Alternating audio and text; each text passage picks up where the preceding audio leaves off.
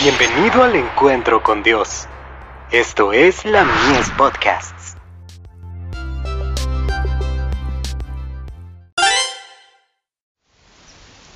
Cada día con Dios. Vivos para Dios. A cualquiera, pues, que me confiese delante de los hombres, yo también le confesaré delante de mi Padre que está en los cielos. Y a cualquiera que me niegue delante de los hombres, yo también le negaré delante de mi Padre que está en los cielos. Mateo 10, versos 32 y 33. ¿Cómo es esto? ¿Estamos confesando a Cristo cada día en nuestra vida? Lo confesamos mediante nuestra vestimenta, al ataviarnos con adornos sencillos y modestos. Es nuestro arreglo el de un espíritu tranquilo y apacible que es de gran valor a la vista de Dios. Estamos tratando de promover la causa del Maestro. ¿Es definido el límite que existe entre ustedes y el mundo? ¿O están intentando seguir las modas de esta época degenerada? ¿No hay diferencia entre ustedes y los mundanos? ¿Obra en ustedes el mismo espíritu que obra en los hijos de desobediencia? Si somos cristianos, seguiremos a Cristo, aunque la senda por la que tengamos que caminar no concuerde con nuestras inclinaciones naturales.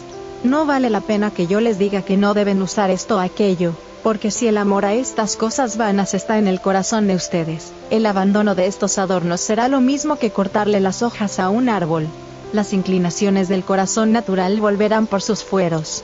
Ustedes deben tener su propia conciencia, Oh, si nos acordáramos que Cristo se hizo pobre para que por su pobreza llegáramos a ser ricos, ¿no trataríamos de honrar su nombre y promover su causa?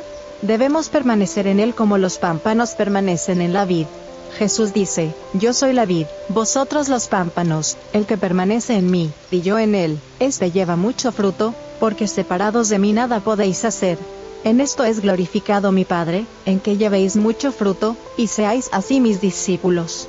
Juan 15, versos 5 y 8. Si cumpliéramos esta orden de nuestro Señor, la situación de nuestras iglesias sería completamente distinta, y sabríamos qué significa la obra íntima del Espíritu de Dios.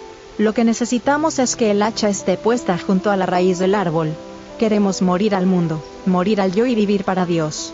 Nuestra vida debe estar escondida con Cristo en Dios, de manera que cuando Él aparezca, nosotros también podamos aparecer con Él en gloria. Necesitamos acercarnos a Cristo para que los hombres puedan saber que hemos estado con Él y hemos aprendido de Él. Mantengan sus ojos puestos en Cristo. Con humildad tratemos de acercarnos a Dios. Mediante las palabras, la conducta y la vida, confesemos a Cristo. The Review and Herald. 10 de mayo de 1892.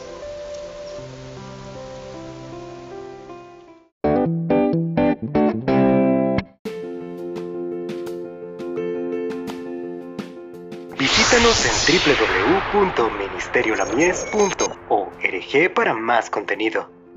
Dios te bendiga.